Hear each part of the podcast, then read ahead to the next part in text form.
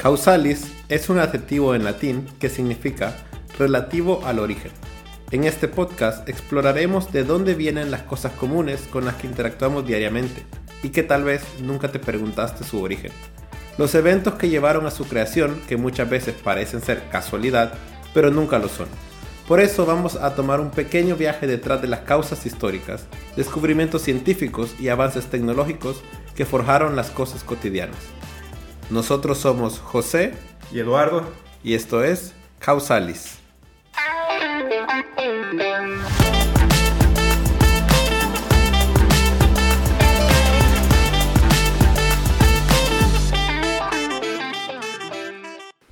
Bienvenidos a este segundo episodio de Causalis. Muchas gracias por escuchar el primero y gracias por todo el feedback que nos dieron.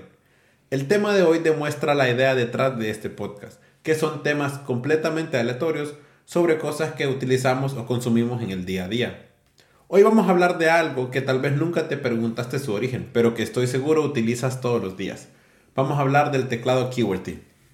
El diseño QWERTY es el patrón más usado en los dispositivos que utilizamos. Lo podemos ver en computadoras, en tablets o en celulares. Su nombre proviene de las primeras seis letras que aparecen en la primera fila del teclado. Si tienen su teclado ahorita a la mano, o tú José, puedes ver que está la Q, la W, la E, la R, la T y la Y en la primera fila. Es interesante e importante saber de dónde viene y por qué lo usamos en la actualidad. ¿Fue acaso un accidente o realmente hubo un proceso detrás del diseño? Esto y más es lo que vamos a ir respondiendo a lo largo del capítulo. De hecho, he escuchado varios mitos acerca del orden de las teclas en el teclado.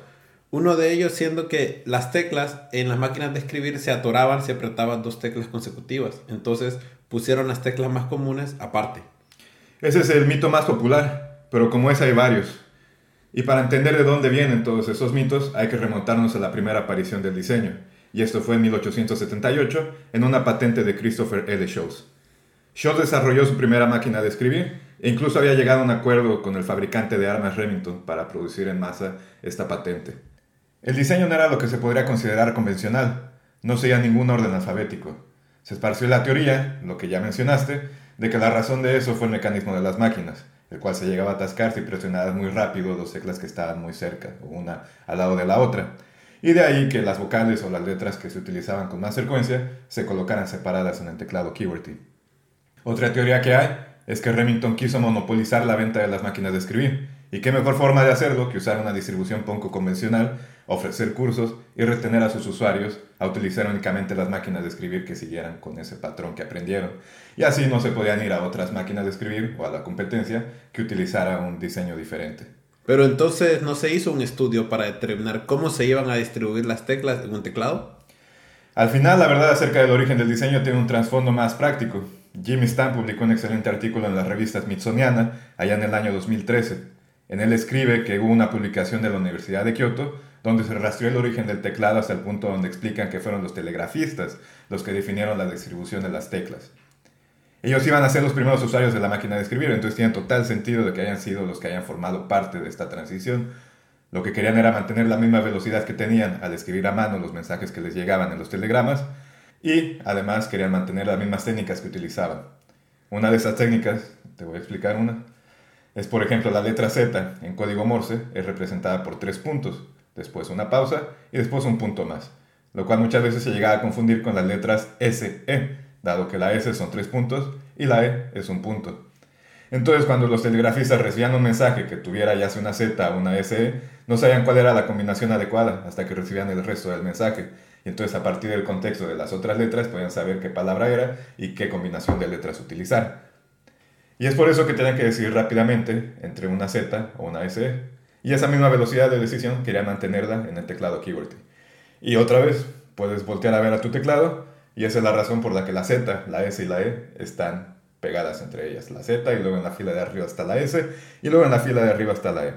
Entonces al final el diseño se adaptó para mantener la eficiencia de la gente que ya se dedicaba a transcribir textos, en este caso los telegrafistas, y que ellos consideraron serían los primeros usuarios de esta tecnología. Pero hablando de eficiencia, me pone a pensar, y no sé si te ha pasado, que sentís que uno escribe más rápido en la computadora que a mano. Pero por otro lado, tampoco sé si te pasa, pero yo siento a veces que tengo mayor retención cuando escribo en papel y lápiz que cuando escribo en la computadora. Sí, el famoso debate entre tomar apunte en una libreta contra tomarlo en una computadora. De hecho, hay un estudio de 2017 publicado en la revista Frontiers in Psychology por unos investigadores de la Universidad Noruega de Ciencia y Tecnología. Ellos demostraron que al escribir a mano se encuentra una actividad en las regiones parietal y occipital del cerebro, áreas que están asociadas con el aprendizaje, la retención y el desarrollo cognitivo. Estas mismas áreas también se activan cuando te pones a dibujar algo. Y por ejemplo, ellos también estudiaron cuando la gente juega el juego Pictionary. Son las mismas áreas del cerebro que se activan. Porque sí, de hecho, cuando estamos escribiendo a mano, estamos dibujando cada letra. Estos hallazgos también fueron complementarios con otros hallazgos del 2014 publicados en la revista Psychological Science. Tomar notas en el computador es menos efectivo para el aprendizaje que tomar notas a mano, decían los autores. Y citándolos, dicen, descubrimos que los estudiantes que tomaron notas en computadoras portátiles se desempeñaron peor en preguntas conceptuales que los estudiantes que tomaron notas a mano. Demostramos que si bien tomar más notas puede ser beneficioso, la tendencia de quienes toman notas con computadoras portátiles a transcribir las conferencias palabra por palabra en lugar de procesar la información y reformular en sus propias palabras, es perjudicial para el aprendizaje. Mm, pero suena un poco como si la tecnología nos estuviera previniendo de aprender, ¿no? Es un buen punto, creo, porque al final no estamos hablando de la tecnología, en este caso estamos hablando del teclado en específico, que tiene otro fin, el de ser más rápido. Y al ser más rápido tal vez sacrifica un poco de aprendizaje. Hablemos de escribir con un lápiz en una tablet digital, por ejemplo. Un estudio de 2021 del Instituto Nacional de Tecnologías de la Información y Comunicación de Japón y la Universidad de Osaka. En el estudio investigaron que, cuál es la diferencia entre escribir a mano en papel y lápiz y escribir a mano en una tablet digital. También investigaron la diferencia con escribir en el teclado. Descubrieron que la actividad cerebral es la misma, sin importar el medio que se utilice para escribir a mano, ya sea papel y lápiz o tablet, pero sí es diferente que escribir en el teclado. Entonces sí, escribir en el teclado es más eficiente en términos de tiempo, pero no en términos de aprendizaje. Por tanto, si queremos aprender más, ¿deberíamos escribir con la mano? Y creo también es un buen punto, porque al final, como muchas cosas, no es que una sea mejor que la otra, sino que creo que son diferentes y tienen diferentes objetivos. Me surge la pregunta de por qué escribimos o para qué queremos escribir. Escribimos por dos razones, porque queremos comunicar algo o porque queremos expresar algo, que son dos cosas muy diferentes. Comunicar viene de la raíz latín comunicare, que significa difundir información entre dos. Expresar viene de la raíz latina expressus, que significa ex hacia afuera, presus presión, hacer presión hacia afuera. Creo que si alguien quiere expresar sus ideas, hacer una síntesis propia de lo que escribe y aprender más, debería escribir a mano, ya sea en papel o un dispositivo electrónico como una tablet. Pero si queremos tomar notas más rápido, documentar algo de manera más eficiente o comunicar ideas que ya están claras en nuestra cabeza, tal vez es mejor hacerlo con un teclado. Y en este caso con un teclado keyboard porque vimos que es el más eficiente, ¿no? De hecho no, no es el más eficiente. Una cosa es que los telegrafistas hayan creído que era el más eficiente basado en su uso, pero eso no quiere decir que el resto de los usuarios lo encuentren igual de eficiente. Y como ya se mencionó, las herramientas que usamos para capturar el texto han evolucionado y a pesar de eso el teclado QWERTY sigue ahí. Pero ahora te pregunto, cuando estás en el celular, ¿consideras eficiente escribir en el teclado? Pues nunca me lo he preguntado porque nunca he pensado en otra posibilidad. Siempre fue dado el teclado QWERTY. Pero me ha pasado que ahora que estoy aprendiendo danés, incluir teclado en danés y este tiene como 4 o 5 nuevos caracteres. Eso hace que las letras sean más pequeñas y las letras se han movido. Entonces cuando muevo los dedos termino apretando otra letra que no era al final no es eficiente para mí escribir en el teclado en danés por eso, pero no sé cómo sería con otro teclado. Este es un punto importante y es que el método para escribir ha cambiado. El teclado QWERTY fue creado para los teclados mecánicos, donde se espera que escribas con los cinco dedos de cada una de tus manos. Sin embargo, en el celular, dado el tamaño de la pantalla, solemos usar únicamente los pulgares, quitando de total sentido usar una distribución QWERTY. En mi caso, por ejemplo, prefiero usar los teclados swipe porque me permiten escribir más rápido. El teclado swipe es el mismo teclado QWERTY, pero que no soltas el dedo de la pantalla, ¿verdad? Exacto, exacto. Yo uso, por ejemplo, el dedo índice para, para hacerlo. Pero me permite no tener la misma precisión que tendría que tener utilizando los pulgares y presionando cada una de las teclas. Este caso de utilizar los pulgares en pantallas táctiles no ha pasado inadvertido y se han hecho muchos trabajos al respecto. Uno de los más importantes es el desarrollo del teclado Calc, K-A-L-Q Esta distribución fue presentada en 2013 también por un grupo de investigación del Instituto Max Planck de Informática y está diseñada para escribir más rápido con los pulgares en pantallas táctiles. Estudios en usuarios demostraron que, después de un corto periodo de entrenamiento, los usuarios pueden escribir hasta 34% más rápido que en un teclado QWERTY. Todo esto como producto de aplicar técnicas de optimización computacional combinado con la obtención de modelos que podían trazar el movimiento que tenía el pulgar a través de la pantalla táctil. Pero si eso fue hace nueve años, me imagino que ya está disponible para que lo utilicemos en el teléfono. ¿Y por qué no lo utilizamos entonces? Si tienes un Android sí está disponible, pero si tienes un iOS, desafortunadamente no hay ninguna aplicación para usar el teclado Calc. Pero volviendo a los teclados mecánicos, hay una historia interesante sobre el teclado QWERTY y su lucha contra el que en teoría tuvo que haber sido el teclado más popular, que era el Dvorak. El teclado Dvorak fue patentado en 1936 por August Dvorak, y aunque lamentablemente para él no tuvo el impacto que esperaba, los sistemas operativos en computadoras hoy en día te dan la posibilidad de que uses ese teclado en lugar del QWERTY. Para entender un poco más acerca de por qué Dvorak no pudo vencer a QWERTY en cuanto a popularidad, habrá que referirse al artículo Las fábulas de las teclas, publicado en 1990 por la revista de Leyes y Economía y escrito por Leibowitz y Margolis. En este artículo se aborda el conflicto que tuvo Dvorak para introducir su teclado en el mercado, a pesar de las ventajas que supuestamente tenía sobre QWERTY. De ahí que los expertos en economía catalogaran la victoria de QWERTY como un fracaso de mercado, ese es el término que utilizaron dado que los clientes no estaban escogiendo lo que era una mejor opción para ellos. Sin embargo, la fábula de las teclas discute que esa conclusión es del todo cierta. Para empezar, los estudios que hizo Dvorak para decir que era mejor que QWERTY no eran objetivos y faltaba claridad en ellos. Y además, con el pasar de los años, hubo estudios de ergonomía que estudiaron ambos teclados y si bien el teclado QWERTY no seguía todos los lineamientos que tiene que seguir un dispositivo ergonómico, tampoco es que fuera muy diferente al teclado Dvorak. Entonces, en general, ambas calificaciones se subieron muy cerca. Pero la razón de peso por la cual QWERTY se mantuvo como la distribución más popular se resume en una palabra y esa es estándar. El uso del teclado QWERTY ya estaba estandarizado para el momento en que Dvorak patentó el diseño. Eso implica que los usuarios, si querían cambiar de estándar, tenían que comprometer el tiempo y esfuerzo que ya les había tomado aprender el estándar original. Y eso no solo se refleja en los usuarios, sino también en los corporativos y en los fabricantes. Dvorak argumentaba que su teclado se encontraba en una especie de paradoja, dado que nadie quería aprender a escribir en Dvorak porque no había suficientes máquinas que permitieran su uso, pero los fabricantes no querían hacer máquinas porque no había suficientes usuarios que fueran a utilizar Dvorak. Entonces el QWERTY básicamente lo utilizamos hasta el día de hoy porque fue el primero en salir. Aunque después puede haber salido otro en el que creamos más eficiente y más rápido, ya estábamos acostumbrados a escribir en el QWERTY. Exacto. Y suena como que si aprender a escribir en un nuevo teclado es casi como aprender un nuevo lenguaje. El cerebro ya sabe dónde están las teclas y tendría que aprender eso de nuevo si se mueven las teclas. Precisamente, y de hecho ahora que lo mencionas, los idiomas están considerados como estándares, quizás más flexibles que el diseño de un teclado, dado que evolucionan a través del tiempo y no son tan, tan específicos o tan fijos como los teclados, pero al final requieren también tiempo y esfuerzo transicionar de un lenguaje a otro. Esto también me hace pensar en por qué entonces necesitamos un lenguaje escrito. ¿Y cuándo pasamos de un lenguaje hablado a un lenguaje escrito? El primer lenguaje escrito que se tiene prueba es el de los sumerios, unos 3200 años antes de Cristo en la antigua Mesopotamia. Todas las especies animales necesitamos comunicarnos de alguna manera, y como lo hemos podido ver y escuchar, lo más común son los sonidos. Por tanto, no se tiene idea de cuándo comienza el lenguaje hablado de los humanos. Pero ¿por qué surge una necesidad de también tener un lenguaje escrito? Bueno, todo comienza cuando el ser humano deja de cazar animales y empieza a ser más sedentario y a cultivar plantas para comer.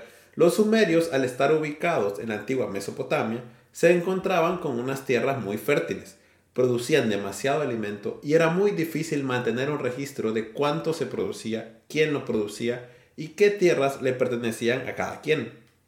Esto hizo que tuvieran que llegar a acuerdos para crear símbolos que se pudieran escribir en piedras y que todos supieran qué significaba.